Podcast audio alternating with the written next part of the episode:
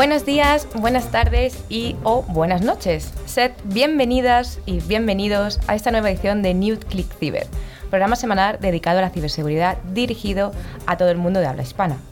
Desde 2018 ofrecemos un programa semanal en el que profesionales del sector pues, acercamos la realidad desde distintos puntos de vista. En el equipo del programa están representados desde CISOs eh, hasta fabricantes, pasando por hackers, integradores, consultores y siempre sin olvidar al sistema educativo. Pero hoy tenemos que decir que va a ser un programa pues muy especial, porque vamos a celebrar el día 8 de marzo, que es el Día Internacional de la Mujer, eh, y lo vamos a celebrar aquí en NewsClick Cyber.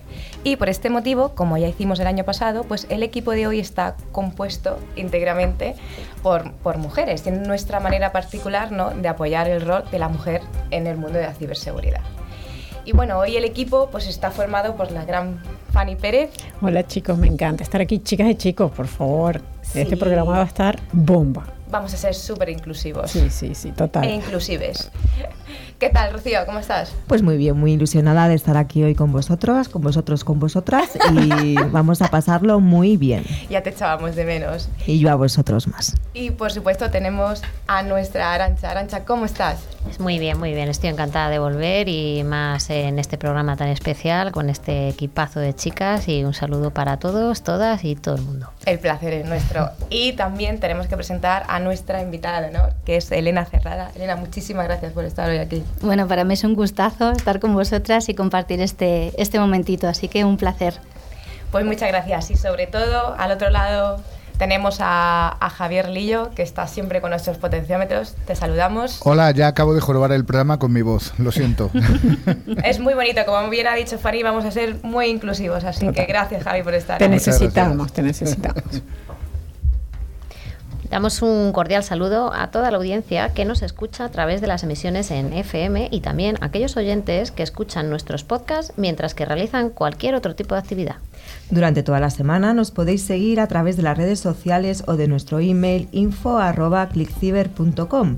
Además, recordamos y recomendamos visitar nuestra web llena de interesantes contenidos en clickciber.com.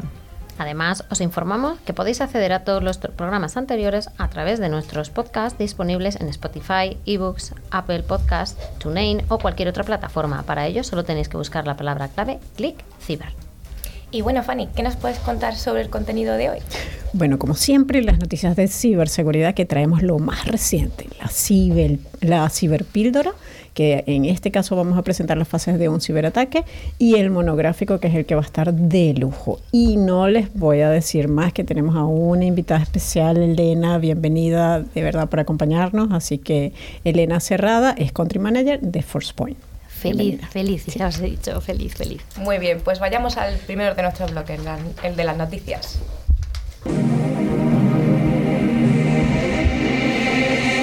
Todas las semanas damos las gracias a Nesescope, solución tecnológica que protege los entornos cloud, por traernos la sección de las noticias. Hoy abrimos esta sección con una que sinceramente pues a algunos no nos pilla por sorpresa y es que otro año más pues España suspende y con nota baja en materia de ciberseguridad. Rocío, ¿qué nos puedes contar? Bueno, pues que, que hemos suspendido, ¿no? Eh, se da la circunstancia que aunque el manejo tecnológico de usuarios y empresas ha mejorado de forma notable, las labores más complejas y delicadas se siguen encomendando a quienes supuestamente entienden no ya de ordenadores, sino de sistemas y redes.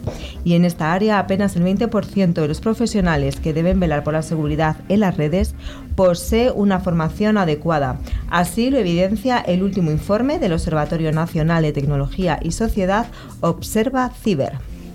Bueno, sin duda, pues estos datos son reveladores, ¿no? Y además el estudio arroja que en materia de ciberseguridad el 40,1% de las organizaciones, tanto privadas como públicas, reconocen que reciclan el talento procedente de otros departamentos hacia el área de ciberseguridad y que únicamente dos de cada diez posiciones internas reciben formación o poseen conocimientos para poder desempeñar las funciones que requieren en su cargo. Ojo, no creo que sea malo reciclar pero bueno, lo vamos a ver más adelante qué es lo que necesitamos hacer. ¿Ok? Arancha. Recordemos que la pandemia además ha acelerado el riesgo del ciberdelito tanto para las organizaciones como para particulares, porque estamos en un momento en el que el mundo físico y el digital ya son inseparables. De eso deben ser conscientes tanto las empresas como los usuarios, unos invirtiendo en ciberseguridad y otros llevando la concienciación a la práctica. De la misma forma, por ejemplo, que somos conscientes pues, de que no debemos saltarnos un semáforo en rojo o un stop.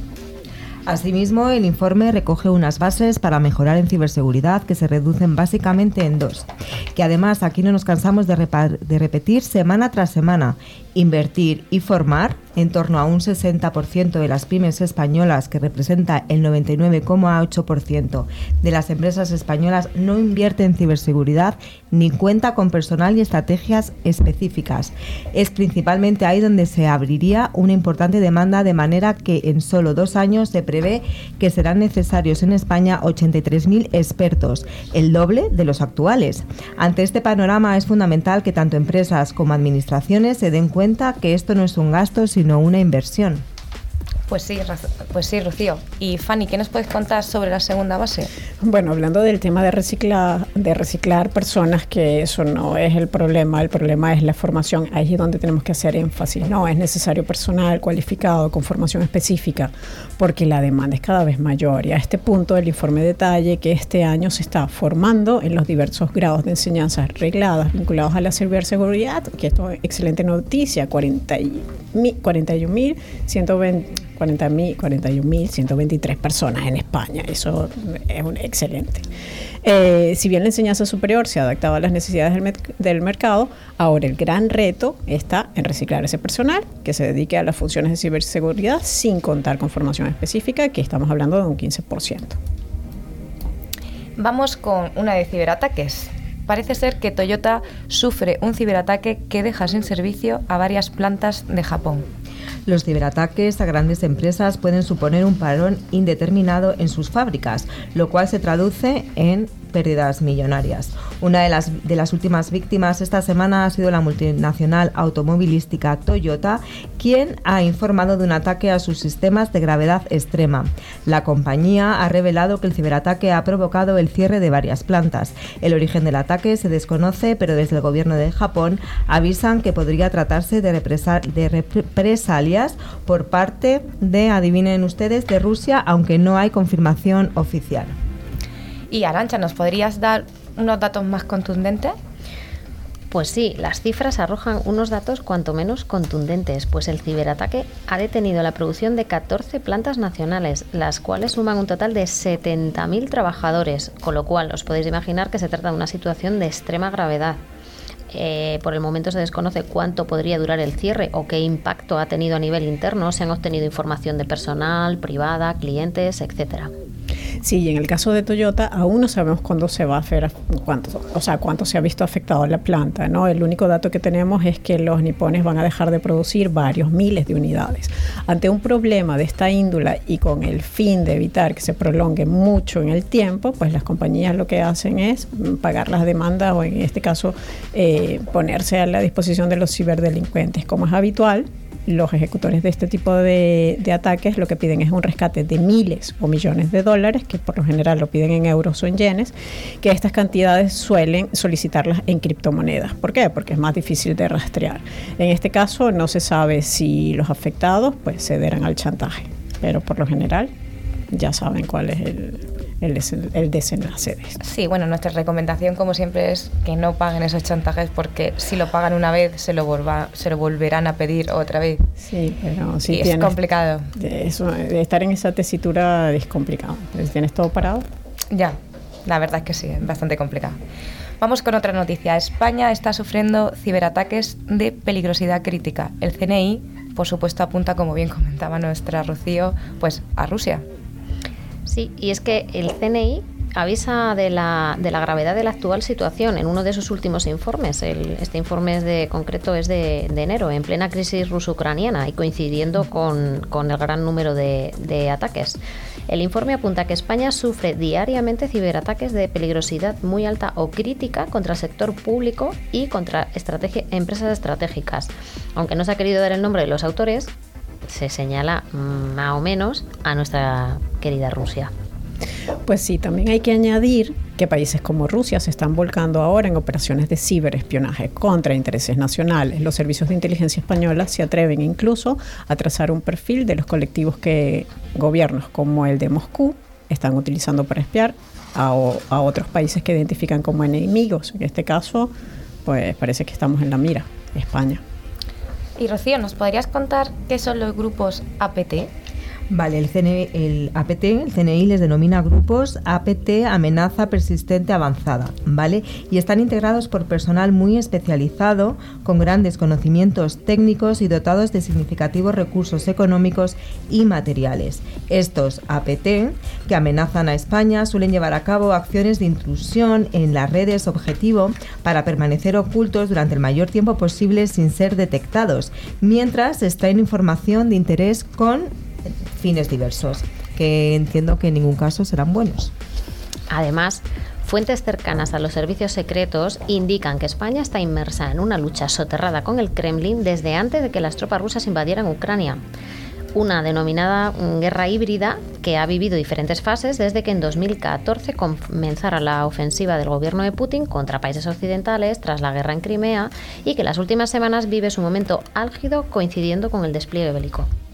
Sí, bueno, el CNI insiste que en la crisis de Ucrania ha provocado un incremento de las acciones de influencia, propaganda, desinformación y amenazas híbridas. Con la Unión Europea vetando la difusión de dos medios de comunicación que el Kremlin usa para propagar su tesis, tanto Rusia Today como Sputnik, el CNI alerta de que los ataques del gobierno hostiles están cada vez más dirigidos a influir o alterar opiniones haciendo un uso intencionado y generalmente planificado y organizado de información dirigida a socavar la seguridad y estabilidad de los ecosistemas que conforman la sociedad. Pues sí, efectivamente. Y además, no sé si a vosotros, pero a algunos de nuestros compañeros que trabajan en empresas esta semana le han prohibido incluso abrir las VPNs porque no sabían si iban a tener problemas. Así que... Debe estar muy movido. Sí, sí, sí. Y bueno, vamos con otra, porque como el tema es bastante candente, pues nos vamos con Anonymous, con hashtag OPRusia, compromete miles de sitios web, filtra datos y más. Como sabéis, pues Anonymous es un grupo internacional de hacktivistas o ciberactivistas. Son hackers que se agrupan sin jerarquía ni líder y no tienen rostro ni ideología definida. No pertenecen a ningún partido político y están distribuidos por todo el mundo. Sí, bueno, en este caso Anonymous afirma haber comprometido más de 2.500 sitios web vinculados a los gobiernos rusos y bielorrusos, medios de comunicación estatales que difunden desinformación y organizaciones privadas rusas, bancos, hospitales y aeropuertos. Los ataques se realizan como parte de la operación hashtag OP Rusia, lanzada por el colectivo tras la invasión a Ucrania. Este fin de semana, el grupo ATW vinculado a Anonymous anunció haber comprometido y filtrado la base de datos de la corporación energética rusa Gazprom. Anonymous también filtró la base de datos del sitio web del gobierno ruso y el sitio web del, Ministerio de Desarrollo Económico de Rusia. Una de las filtraciones más relevantes está relacionada con documentos presuntamente robados a las tropas rusas que demuestran la planificación de Moscú ante la guerra. Anonymous difundió públicamente en sus canales de redes sociales los supuestos planes de invasión de Moscú en Ucrania. Según los hackers, el ataque habría sido aprobado el 18 de enero de 2022 e incluiría una guerra relámpago del 20 de febrero al 6 de marzo. El popular colectivo, además, junto con los hackers de sombrero blanco y los investigadores que respondieron a, al llamamiento a las armas contra Rusia, además han apuntado a destacadas bandas de ciberdelincuentes que anunciaron su apoyo a Moscú. Los hackers pro-Ucrania filtraron miles de chats internos del grupo de ransomware Conti junto con el código fuente de su malware. Sí, bueno, la lista de entidades atacadas es larga. Incluye el sitio web eh, oficial del gobierno de la República de Crimea, el sitio web de la Agencia Espacial de Rusia, Rocosmos, y los activistas también han puesto a la disposición de todo el mundo mapas geográficos y archivos estratégicos pertenecientes a la flota del Mar Negro de la Armada rusa. Por el momento no se sabe, eh, no se ha podido verificar la autenticidad de estos documentos publicados. Eh, por lo que la fiabilidad de la fuente sigue siendo difícil de verificar. Pero ahí está la información.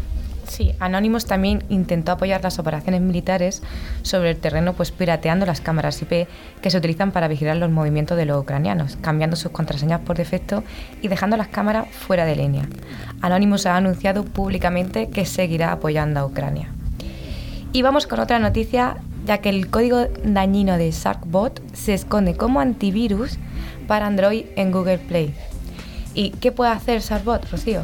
Bueno, pues el malware fue descubierto por primera vez en Clify en octubre de, del 2021.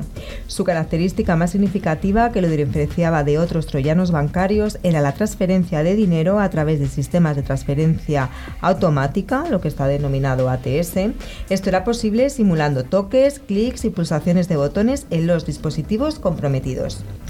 Sí, bueno, el Charbot, al igual que sus homólogos maliciosos T-Bot, FluBot y Oscorp, pertenecen a una categoría de troyanos financieros capaces de desviar credenciales para iniciar transferencias de dinero desde el dispositivo comprometido, eludiendo los mecanismos de seguridad de autenticación multifactor.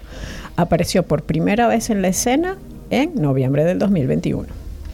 Y Arancha, ¿cuáles son las funciones principales de la última versión de SARPOT? Pues tenemos dos. Inyecciones, ataque de superposición, lo que se conoce como un ataque de superposición. Sharbot puede robar las credenciales mostrando contenido web, WebView, con un sitio web de inicio de sesión falso, phishing, en cuanto detecta la aplicación bancaria oficial abierta. Y la otra manera que tienen es mediante keylogin. Sharbot puede robar credenciales registrando los eventos de accesibilidad relacionados con los cambios entre los campos de texto y los botones pulsados y luego envía estos registros al servidor de mando y control. Sí, bueno, la intercepción de SMS yo creo que es clave. O sea, aquí debe ser la pesadilla de todos los bancos, porque puede interceptar y ocultar los mensajes donde te llegan tu doble factor de autenticación. Luego, el control remoto o ATS, pues tiene la capacidad de obtener el control remoto completo del dispositivo, con lo cual tienen acceso a toda la información. Una de las diferencias notables entre Sarbot y otros troyanos bancarios de Android es el uso de los componentes relativamente nuevos que aprovechan la función de respuesta directa para las notificaciones. Para protegerse de troyanos peligrosos como Sharbot, pues recomendamos que nunca se confíe ciegamente en ninguna aplicación de la Play Store y tratar de mantener al mínimo las aplicaciones instaladas en los dispositivos. Y bueno, como siempre recomendamos desde NewsClick Cyber, pues utilizar antivirus que sean seguros y de confianza. Hay algunos de forma gratuita, pero la realidad es que si queremos un antivirus bueno, pues por supuesto tenemos que pagar un mínimo por esa seguridad. Y esa es nuestra recomendación. Y pasamos al siguiente bloque, a nuestra ciberpíldora. La ciberseguridad es uno de los sectores más pujantes de las tecnologías de la información. Si te interesa estar al día de los ciberataques y de cómo defendernos, escucha cada semana a Carlos Lillo y su equipo de expertos en NewsClick Cyber. Una de las misiones de Click Cyber News, pues como bien sabéis, es la difusión de conceptos tecnológicos. Gracias a ALOT, solución tecnológica que asegura el rendimiento de aplicaciones más importantes, Hoy el concepto que hoy desarrollaremos es cuáles son las fases o las estrategias de un ciberataque. Sí, bueno, las estrategias de un ciberataque incluyen nueve acciones que vamos a ver enseguida. Son parecidas a las de las incursiones físicas en el conflicto bélico, pero esta vez en el campo de batalla ciber. Rocío, ¿nos puedes decir cuáles son estas fases? Bueno, pues la primera fase es el reconocimiento. Consiste en técnicas para recopilar información de forma activa o pasiva, desde credenciales de inicio de sesión hasta información sobre la identidad de la víctima. Como fase 2 tendríamos el acceso inicial, que es la utilización de diversos vectores de entrada, en especial cualquier debilidad del servidor de acceso. Otro modo de obtener estas llaves es el phishing. Sí, la persistencia. La persistencia es la técnica más relevante para los atacantes, ya que permiten mantenerse dentro de las organizaciones, eh, pasando desapercibidos los cambios de credenciales o interrupciones en el encaminamiento, incluso eh, deshabilitar el acceso fraudulento. Lo que quieren es quedarse allí. Luego también está la evasión de defensa. Una vez dentro, los, una vez dentro, los servicios de seguridad pueden detectar la intromisión, por lo que desarrollan técnicas para evitarla. Por ello, ocultan o cifran sus comandos ejecutables y archivos. También recurren a la desinstalación o deshabilitación de programas de seguridad. Sí, bueno, el escalado de privilegios, la joya de la corona, una vez que están dentro de la organización van a buscar los accesos privilegiados, los superadministradores. En este caso, lo que aprovechan es debilidades en los sistemas. Con estos nuevos con estos nuevos privilegios lo que hacen es acceder o crear copias de seguridad o incluso lanzar el ransomware en la organización a través de GPOs. Y, y bueno, ya tienen el control total. Y pasaríamos a la fase del descubrimiento, en la que una vez producida la usurpación de las claves, esto permite a los atacantes desentrañar la red interna, copiar archivos y directorios o identificar las ubicaciones específicas de la información que necesitan con el objetivo final inhabilitar toda la arquitectura. Luego también estaría la colección y es que todos los pasos anteriores le llevan a recopilar no solo la información en sí, sino también las fuentes de la misma. Luego pasarían a tomar el mando y control, la, parte, la fase en la que se imita el tráfico normal para comunicarse entre los sistemas, ya que manipula y aprovecha para obtener datos ya y transferirlos. En esta fase, además, para encubrir el tráfico malicioso, se desencadena múltiples proxies, servidores, programas o dispositivos que hacen de intermediario en las peticiones de recursos que realiza un usuario. Y por último, pero no menos importante, está el impacto, y es la consecución de todas las fases anteriores, que permite interrumpir o comprometer los sistemas atacados con la destrucción, inhabilitación, sustracción, manipulación o falsificación de datos y sistemas. Y bueno, ya tenéis la receta para ser un ciberatacante. Solo tenéis que seguir esas nueve fases. Para defenderse, por favor. ¿ok? Ya se lo Para. Se lo ponemos muy fácil. Yo estoy con Fanny, es para defender, hay que conocer lo que hace el enemigo para ir por, por delante siempre. Efectivamente. Y eso es lo que queremos hacer aquí. Y bueno, y ahora pasamos a nuestro monográfico.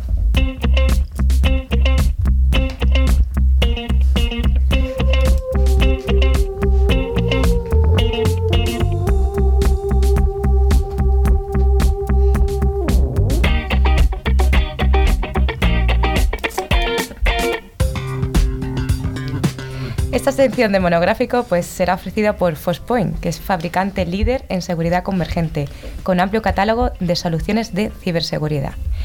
Y bueno, hoy también tenemos que decir una muy buena noticia, ¿no? Y es que como viene como anillo al dedo, y es que en el día como hoy, pues es que la brecha de género en esta materia, en el ciberseguridad, pues también se reduce. Si hace cinco años pues la presencia de la mujer era del 12%, pues hoy alcanza hasta el 30%. Y además tenemos que decir que sigue creciendo, de lo cual nos alegramos y desde aquí pues animamos a todas las mujeres que se sumen a esta aventura en la cual estamos todas. Y bueno, hoy vamos a hacer un monográfico un poco especial y es que queremos hacer una tertulia entre todas y ver un poco cómo es el papel de la mujer en la ciberseguridad y como tenemos aquí a, grandes ponentes, pues me gustaría preguntar, eh, Rocío, vamos a empezar contigo. Bueno, bueno, bueno, a ver qué me preguntas. Bueno, ¿cómo has Miedo llegado? me da. ¿Cómo has llegado hasta aquí?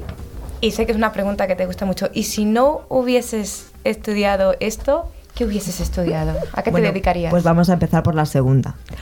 Pues a ver, a mí me ha encantado siempre, eh, bueno, me sigue encantando entrar en papelerías o en farmacias. Y luego yo tengo, eh, por parte de mi familia, por parte de madre, pues es tradición, pues ser farmacéuticos, ¿sabes? Venimos de familia de farmacéuticos y me hubiese encantado, pues si no hubiese hecho esto, pues, mm, pues hacer, hacer farmacia. ¿Hacer farmacia? Hacer farmacia y tener pues mi, Yo te veo, ¿eh? Con tu batita blanca. Sí, vendrías Sí, sí, a sí, sí. pedirme. Yo iría a tu farmacia. Bueno, yo te, te daría, pero bueno, Yo ahora mucho mismo. de ir a la farmacia, ¿eh? O sea Ve- Te gusta, ¿verdad? Por eso yo te atendería estupendamente, te tomaría el pulsito y la tensión, pero, pero no es el caso. Me dedico a la ciberseguridad, estoy encantada de, de la vida. Y bueno, pues cómo llegué aquí, pues la verdad es que yo no, que eso también lo queremos decir también pues para aquellas personas jóvenes que nos están escuchando, que dentro de este mundo hay un montón de perfiles. No solamente tenemos que ser perfiles técnicos, no, todo lo contrario.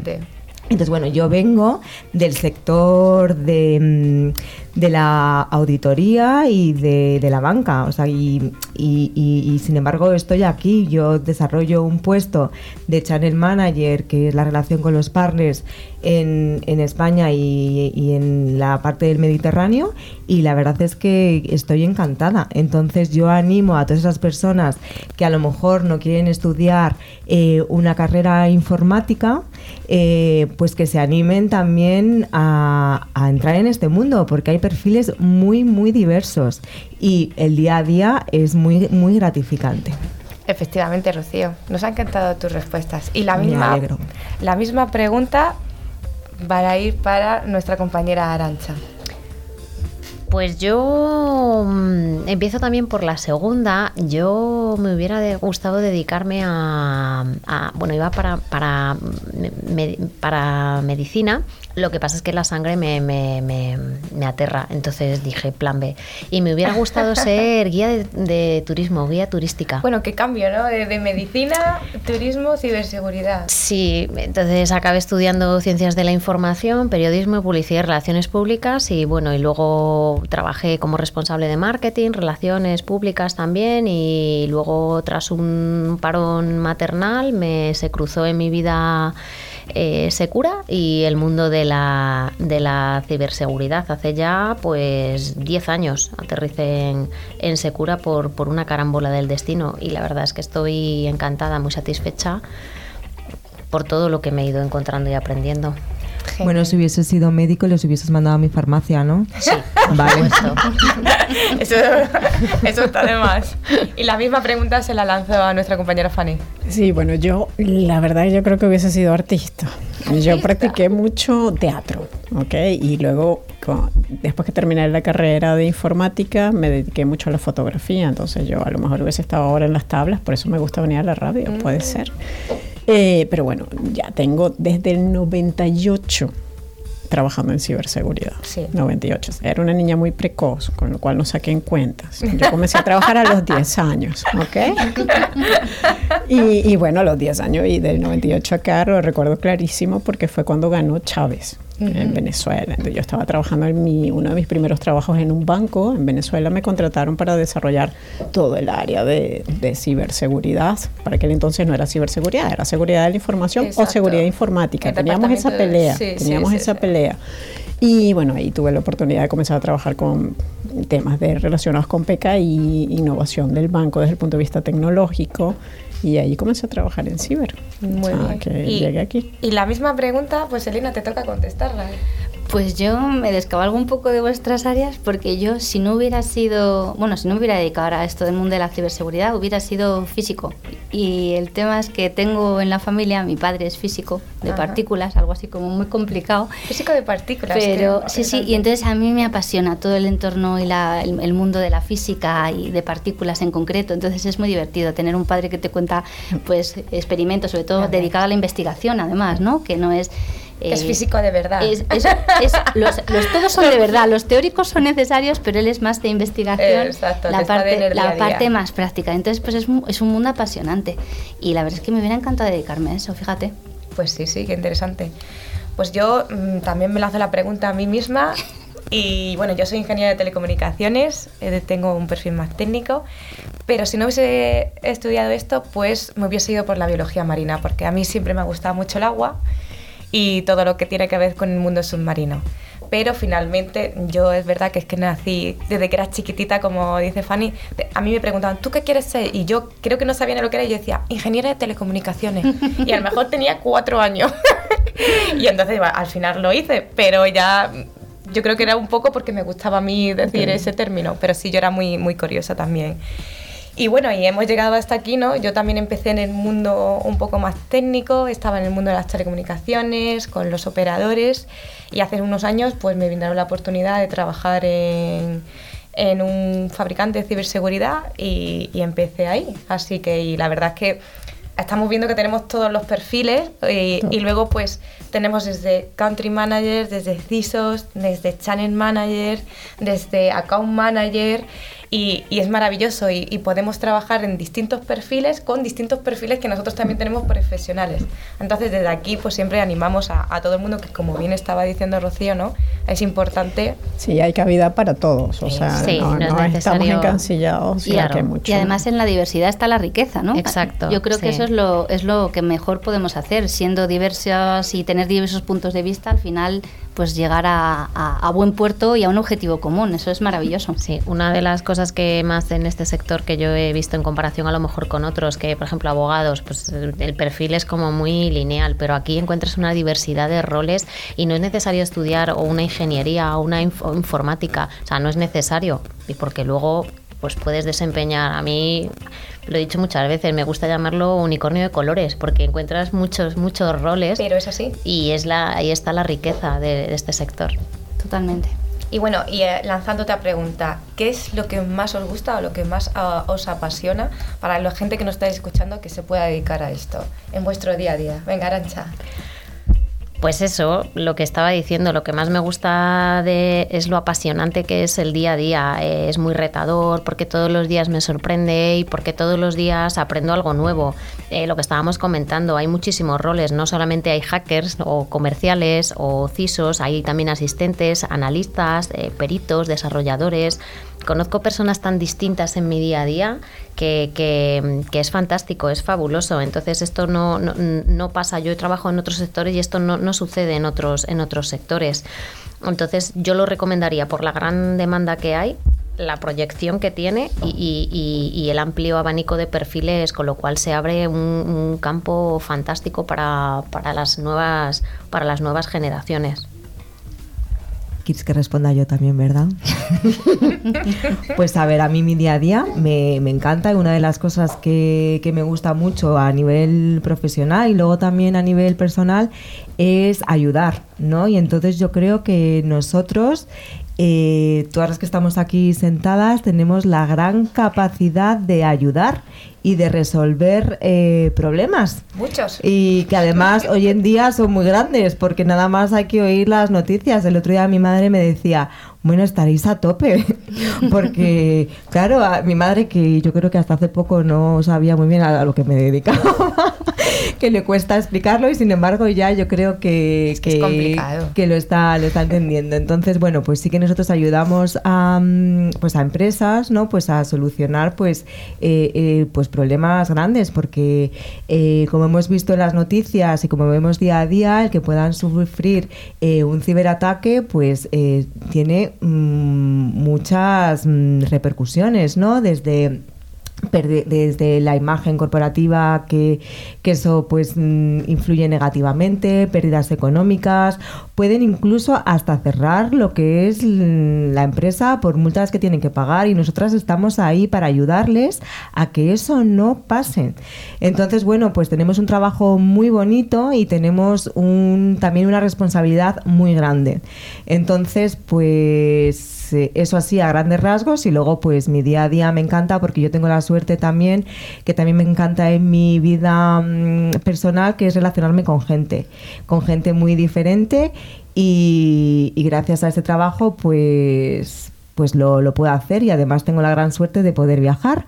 Así que nada, estoy encantada. Hoy en día en pandemia es, casi un privilegio. Lo, es un privilegio y te recomiendo. Y lo peor tiene la parte negativa. me siento muy afortunada, pero no sé si alguna ha viajado últimamente, hay que rellenar muchos formularios. Así que hay que hacer con mucho tiempo. Sí, sí, sí.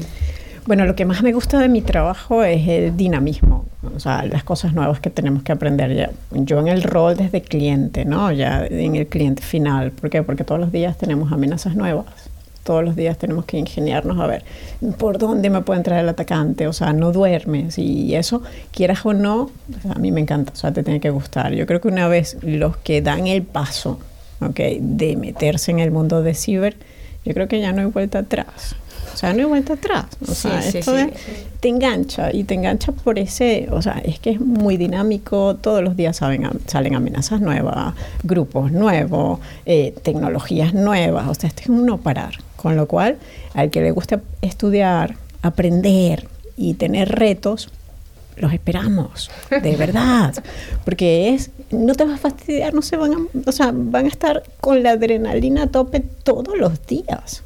O sea, todos los días. Y yo creo que en cada uno de los roles, no importa dónde estés, o sea, si estás en fabricante, si estás en... O sea, no importa dónde estés, el tema es apasionante. Entonces, bueno, yo no puedo decir, no puedo decir otra cosa porque ya tengo muchos años en, en esto y, y, por eso me apasiona y seguiré.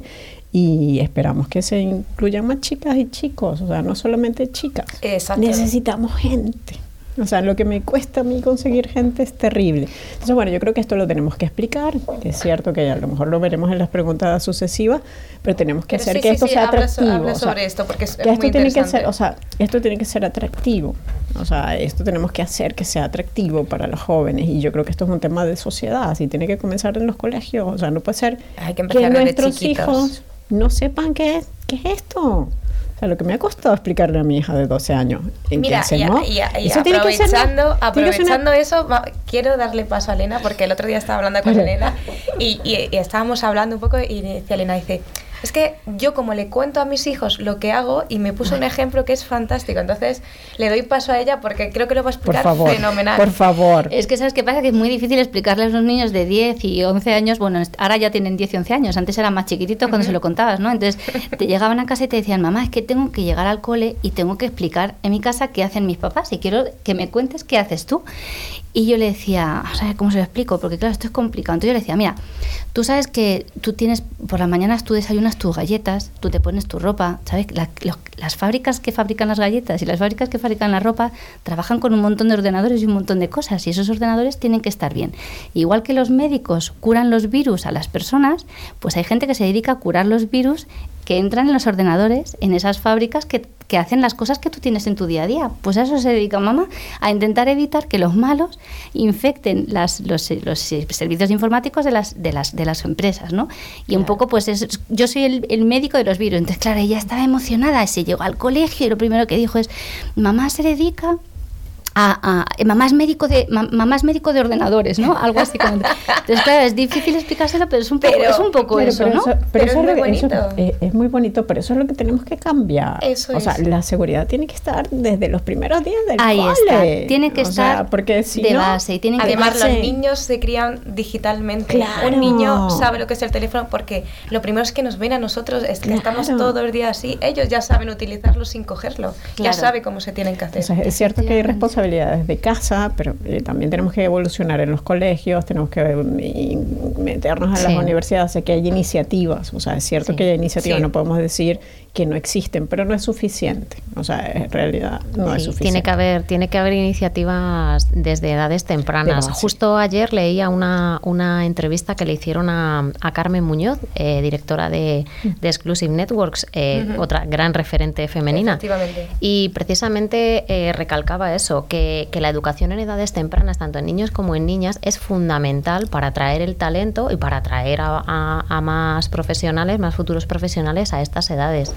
Sí, no solamente en ciber, en tecnología, o sea, las carreras, la tecnología no es solamente usar un móvil o jugar con la Play, no, la tecnología es más apasionante, entonces si no lo damos en el cole es que...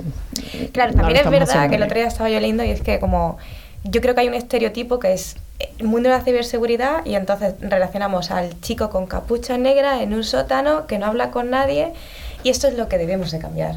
Eso es lo que los niños y las niñas tienen que ver, que realmente el mundo de la ciberseguridad no es así, es un mundo apasionante, en el que se puede viajar, en el que se puede conocer a gente, en Que el lo que se pasas puede, bien. puede ser Sí, médico sí. de virus. Sí, sí, también, también, eso es exacto, interesante. exacto, es muy bonito. Lo de los encapuchados es más para las pelis. Eso que tienen No, que tener yo- claro que ahora mismo el tema de los ciberdelincuentes puede ser cualquiera y que, Sí. y que la- lo divertido es que nosotros podemos ayudar a, a defender todo eso, ¿no? Pero claro, lo de los encapuchados es para las películas. No, yo le explico, nosotros somos los policías, pero de internet. Eso, Eso, es. también, también, mira, esa de es- internet y ya, oja- oja- ya nos gustaría, ¿no? No vamos a tener nunca ese control. Pero bueno, es complicado y eso es a edades tempranas, o sea, y y yo creo que es un cambio que hay que hacer a nivel de la educación, yo creo que sin duda, pero no solamente para ciber, para todo. Sí, y Para además tecnología. tenemos también esa, lo que hablábamos, va a haber una gran demanda de ciberexpertos y necesitamos que la gente eduque y que se potencie la educación para tener a estas personas, porque estábamos hablando que a día de hoy eh, teníamos 40.000, pero que vamos a necesitar el doble en un par de años. muchísimo, sí.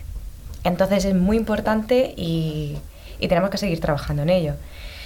Y bueno, estamos ahí de tiempo un poco justas, pero me gustaría pues un poco que apostéis vuestra última frase, ¿no? De cada una de vosotros, de qué aportamos o qué podéis decir para, para que la gente estudie ciberseguridad, para que las mujeres también se estén aportando un poco más en ese número que estamos hablando de un 30%. Yo es que yo soy inclusiva, entonces yo cuando comencé a estudiar informática era yo y el resto eran chicos. Entonces yo me acostumbré con esto. Yo creo que esto es una elección, ¿no? ¿Y Sí. qué es lo que tenemos que hacer? Formar esto como una elección para que tanto niñas como niños que sea, que, o sea, que sea, o sea, que sea inclusivo para mí, no solamente chicas, es chicos, es todo. Efectivamente. O sea, y, y tenemos que hacer que esto sea atractivo y, y trabajar desde las bases. Yo creo que eso es lo que tenemos que hacer. Genial. Yo voy a ser muy, muy corta, a ver, muy, muy breve. Eh, yo creo que, como bien dice Fanny, yo también soy muy inclusiva. Tienen que venir tanto perfiles masculinos como femeninos porque les necesitamos a todos y además esto es un sector en el que van a trabajar un montón, van a trabajar un montón. Eso es así, van a trabajar mucho, pero que se lo van a pasar muy bien, se lo van a pasar muy bien. Y que además, como hemos dicho anteriormente, hay un montón de perfiles y, y que las que estamos aquí estamos encantadas, ninguna llevamos capucha, pero si llevásemos capucha tampoco pasa nada. También invitamos a la gente que tenga capuchas a formar parte de nuestro mundo, pero yo, por ejemplo, he venido en tacones y, y aquí pues ten- somos perfiles muy, muy diversos y, y todos son bienvenidos. Elena. Yo sigo, pe- sigo me, me- me repito, como he dicho antes, creo que en la diversidad está la riqueza y creo que eso es buenísimo. El, el- el entorno de ciberseguridad es divertidísimo, es apasionante, es dinámico, estamos todo el día haciendo cosas diferentes, la evolución es muy rápida. Si te interesa un interno fresquito en el que trabajar, este es, este es tu sitio. O sea que yo animaría a todos a que, a que, se, a que se, se sumen al carro. Muy bien, Yarancha.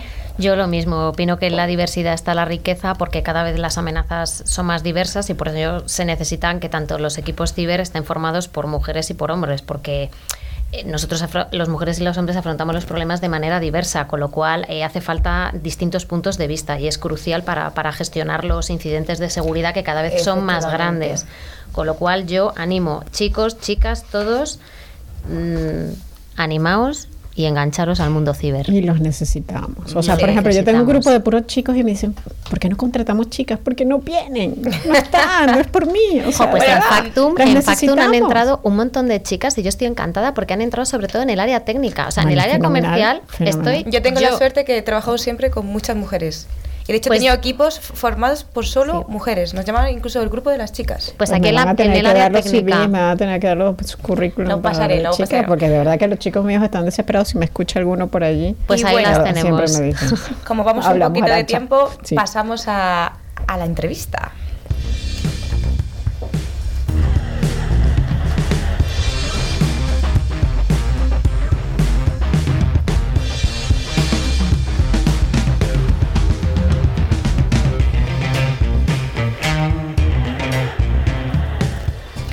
Muy bien, pues hoy nuestra persona invitada, y tenemos el placer, es Elena Cerrada, Country Manager de Point de Iberia, ¿eh? que no solamente Ah, Iberia. de todo, de todo, que, que al final el territorio es muy amplio. Y bueno, Elena, eh, sabemos que eres ingeniera de telecomunicaciones. ¿Y cómo has llegado hasta aquí? Un poco, cuéntanos. Pues mira, la verdad es que pasito a pasito. Eh, la verdad es que muchos obstáculos en el camino que al final eh, están muy bien porque son los que te ayudan un poco a, a- superar y, a, y a- a- intentar darles la vuelta ¿no? y a convertirlos en, en esa experiencia y en esas lecciones que te ayudan siempre a, mejorar. Pero luego, bueno, pues también he tenido la suerte de encontrarme con gente maravillosa, de los que he aprendido muchísimo, su- grandes compañeros de, de viaje. Desde aquí ya les doy las gracias, ellos saben todos quiénes son. Y lo más importante, al final decidiendo también apostar por las oportunidades que se han ido presentando, que al final tienes que tener claro que no tienes que tener miedo a equivocarte. De las, de las grandes equivocaciones surgen los, luego los grandes éxitos, ¿no? Entonces, creo que eso es muy, muy hecho, importante. has, has estado en, en varios puestos y en roles diferentes. Cuéntanos un poquito cómo ha sido, además hablando de la diversidad de, perfiles. Eso es. Y mira, como dices tú, siendo ingeniero, yo siempre he estado en roles de venta. Desde que terminé los estudios, pues empecé mi carrera profesional en un integrador de redes y comunicaciones en el departamento comercial. Y a partir de ahí ya me metí en el mundo fabricante, distintos entornos, he pasado un poquito por de todo, pero los últimos 10 años ya sí que los he hecho en, fabricantes de ciberseguridad. Primero en Checkpoint y ahí he hecho un poquito de todo. He estado de responsable comercial del área de administraciones públicas, luego he llevado la dirección de banca de seguros y también luego al final la dirección comercial, ¿no? abarcando varios verticales. Y finalmente, bueno, pues me llamaron desde Fospoint para liderar la, la estrategia en España y Portugal y aquí estamos. Muy bien, pues bueno, voy a pasar a una pregunta que, que creo que va a ser muy interesante. Es, ¿Cuáles son los grandes retos actuales que os estoy encontrando Fospoint en la ciberseguridad? Pues mira, ahora mismo habéis comentado bastantes cosas a lo largo de las noticias y demás, ¿no? Pero em, eh, lo primero es la transformación digital segura de las empresas. Eso lo estamos viendo en todas, todas eh, las empresas se están transformando digitalmente. Eso es uno de los mayores retos. Y además hay que hacerlo con, con esa confianza cero, ¿no? terminología a lo mejor que la gente conoce como Zero Trust, eh, que afecta pues, a cómo las, organizaciones gestionan sus datos, gestionan eh, sus empleados, gestionan la privacidad, gestionan el riesgo, entre otras cosas. ¿no?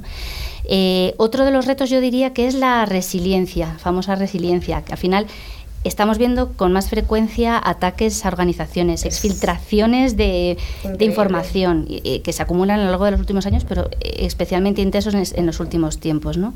Y entonces, pues bueno, ya las, organizaciones, las organizaciones se tienen que eh, dar cuenta ya no de que pueden ser atacadas, sino de que probablemente vayan a ser atacadas y tienen que ver cómo pueden responder a esos ataques y, y, y, y cómo pueden hacer que el impacto de esos ataques sea el menor posible.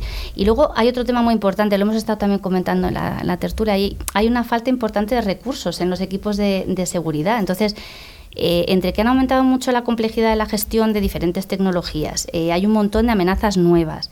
Y eso, pues, eh, pues bueno, al final necesita las compañías muchas veces, los organismos y las empresas de, de, ayudas externas, en forma, llámalo como quieras, servicios gestionados es una de las opciones, pero también pues el consolidar lo más posible a lo mejor esas tecnologías en una plataforma pues que les ayude a gestionar y operar mejor sus, eso sus sería, sistemas. Eso ¿no? sería ideal, sería ideal porque cada cliente tiene muchísimas soluciones de ciberseguridad y a veces entre ellas no se hablan pero las tienen que tener todas porque son muy importantes. ¿Y cómo ves el futuro? Pues mira, el futuro, el futuro, qué, qué, gran palabra. El futuro, desde luego, es o sea, difícil de prever a largo plazo, ¿no? Pero porque al final nos encontramos en un mundo muy dinámico donde cada día pues, la tecnología cambia y, y nos tenemos que ir adaptando. Pero sí que es verdad que en el corto plazo la foto está más, más bien clara. O sea, por un lado, y lo estamos viendo. Estamos viendo que los ciberataques se están convirtiendo en un eh, elemento básico de lo que son los arsenales militares.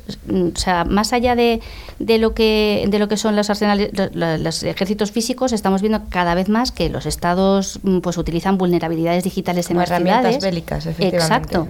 Y al final, pues eh, eh, emprenden esos ciberataques que son parte de las estrategias ofensivas nacionales, ¿no? Entonces, vamos, que yo creo que la evolución de, de la guerra cibernética o la ciberguerra con el ransomware a la cabeza, pues es parte de lo que vamos a seguir viendo. ¿no? Y luego también eh, yo creo que el aumento mm, importante va a ser también en, en, la entrega de malware a través de actualizaciones de software legítimas. También lo estamos viendo.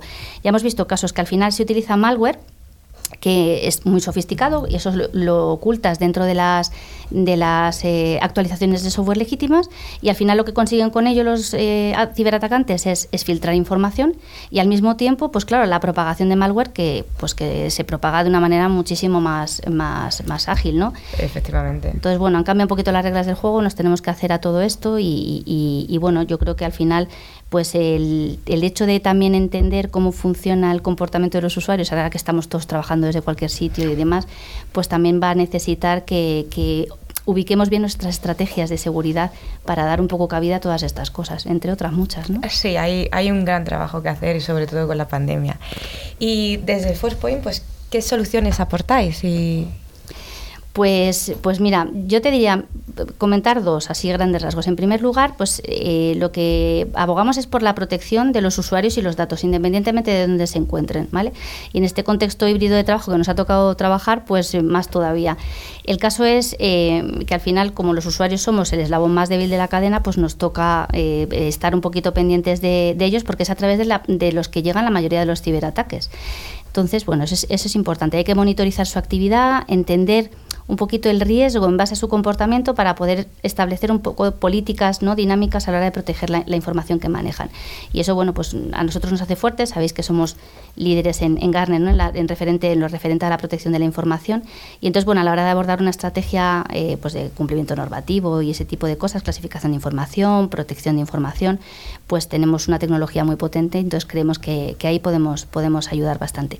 Y el segundo escenario de trabajo de soluciones es eh, lo referente a, intentar ayudar a flexibilizar y simplificar la, la, seguridad al máximo. ¿no? Pues bastante difícil lo tenéis los CISOs y los responsables de seguridad, pues intentar simplificar un poquito. Y en este sentido, estamos apostando por una plataforma que llamamos Forcepoint One, que al final es nativa en cloud, basada en, esos principios de cero tras, ¿no? de confianza cero, combinada con una arquitectura SASE o, SSE que, que, bueno, que al final permite unificar la visión y el control un poco para securizar el acceso a esas aplicaciones y a esos datos que pueden estar en cualquier sitio, en la web, en aplicaciones cloud, en aplicaciones privadas, en entornos de data center privados, y todo gestionarlo con una única consola. Entonces, por ahí van un poquito la, línea los... Pues es una gran solución, parece ser, porque seguramente que Fanny le gustaría tener un, sí, sí, sí, botoncito mágico, ¿no? Estamos desplegando.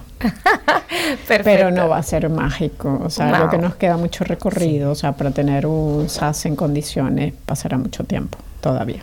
Hay que trabajar mucho en ello. Pero, para eso está Forcepoint. No, que sí, que Forcepoint es excelente.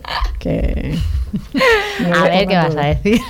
no voy a decir nada. De verdad que es un excelente producto. Por supuesto. Y Elena, ¿en qué clientes estáis haciendo foco en, estas soluciones? ¿Cuáles son los clientes que más te demandan este tipo de soluciones? Pues mira, afortunadamente eh, los clientes de este tipo que demandan este tipo de soluciones son eh, todo tipo de clientes, o sea, independientemente del sector, del vertical al que pertenezcan, eh, o del tamaño de la empresa, pues la, seguridad la, demandan todos, es una, una, seguridad, es cross, es horizontal a las empresas, ¿no? Al final todas las empresas que se plantean adoptar un concepto, un modelo cero trust o se plantean adquirir o montar sus soluciones en la cloud o transformarse digitalmente, pues necesitan esa seguridad. La seguridad es transversal en, en las organizaciones y y eso hace bueno pues que al final eh, debamos hacerles entender que la seguridad es un habilitador para su negocio y por tanto pues tiene que estar en el diseño de cualquier estrategia de seguridad ¿no? de, esas corporaciones entonces bueno pues trabajamos con todo tipo de clientes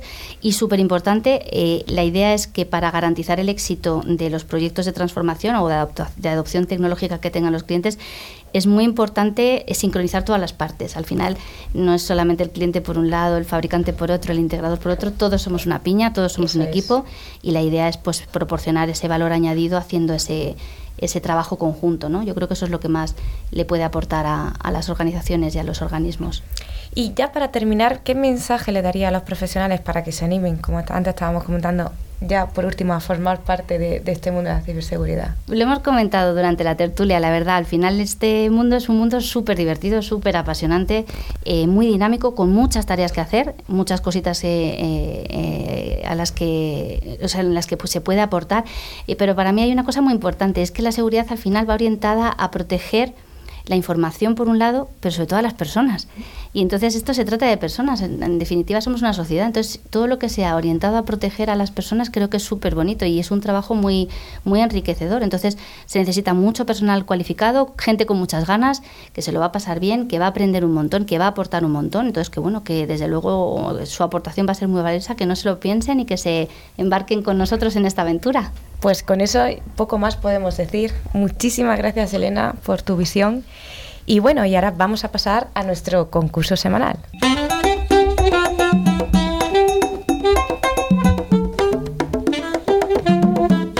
Como cada semana, Tremicro nos trae esta sección en la que nos facilita los premios, que son dos licencias de antivirus con calidad profesional válidas para un año. El valor de cada licencia es de 50 euros y cada licencia de 3 micros se puede instalar entre dispositivos diferentes, que puede ser un PC, Mac, tablets o móviles. Así que, Rocío, ¿tenemos ganadores? Pues sí, tenemos dos ganadores esta semana, Roberto Amor, que es de Madrid, y luego pues también se va el premio, se va a Cantabria, para Puri Centenera. Enhorabuena a los premiados. Muy bien. Y Arancha, ¿cuál va a ser la pregunta de esta semana? Bueno, pues ya que estábamos ahí con el tema de educación y todas esas cosas, pues va muy, muy fácil. ¿Qué formación académica tiene Elena? Bueno, bueno. No os podéis quejar, ¿eh? Ha, si- ha sido muy buena, Arancha, ha sido muy buena. Bueno, recuerden que para participar pueden escribirnos al email info arroba clickciber.com indicando nombre, localidad, de dónde nos escriben y de dónde nos siguen. ¿ok? Y bueno, pues Click Cyber News llega a su final. Bueno, y antes de despedirnos, por favor, eh, recuerden ponerse en contacto con nosotros a través del email info.clipciber.com y también podés seguirnos en nuestras redes sociales, Twitter, LinkedIn y Facebook. Luego a también, a, también a través de nuestra página web clickciber.com se puede acceder a nuestra revista digital, ver las fotos y otros contenidos de interés. Finalmente os recordamos que a través de todas las plataformas de podcast podéis escuchar los programas anteriores que están disponibles en iBooks, eh, Spotify, TuneIn, buscando la palabra clave ClickCiber. Pues muchas gracias por acompañarnos y, y damos la bienvenida a los nuevos seguidores que se unen cada semana. Que os mandamos un beso a todos. Gracias por escucharnos. Gracias. Gracias. Hasta Chao, luego. chao. Hasta la semana que viene.